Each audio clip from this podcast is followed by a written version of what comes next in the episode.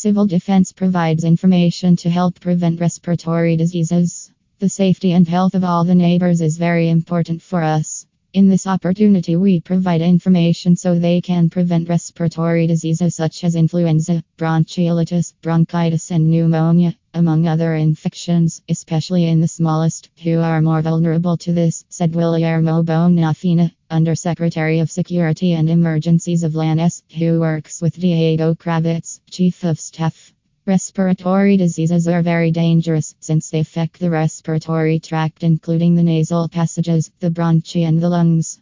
It is important to know that it also includes acute infections such as pneumonia and bronchitis to chronic diseases such as asthma and chronic obstructive pulmonary disease.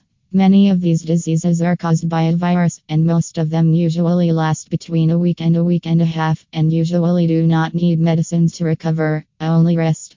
These are spread through the saliva of that sick person who coughs or sneezes and through hands contaminated with that virus. It is essential to avoid self medication, since consuming remedies that do not need a prescription can generate intoxication and hide the symptoms of the disease, creating difficulty to a correct diagnosis and worsening the clinical picture.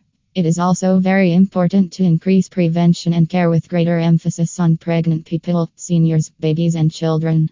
It is key to be alert to those first symptoms that appear from a respiratory infection to treat it as soon as possible and prevent the picture from becoming worse. Not smoking inside environments and keeping them free of smoke is also a great way to prevent, since tobacco use affects the respiratory tract.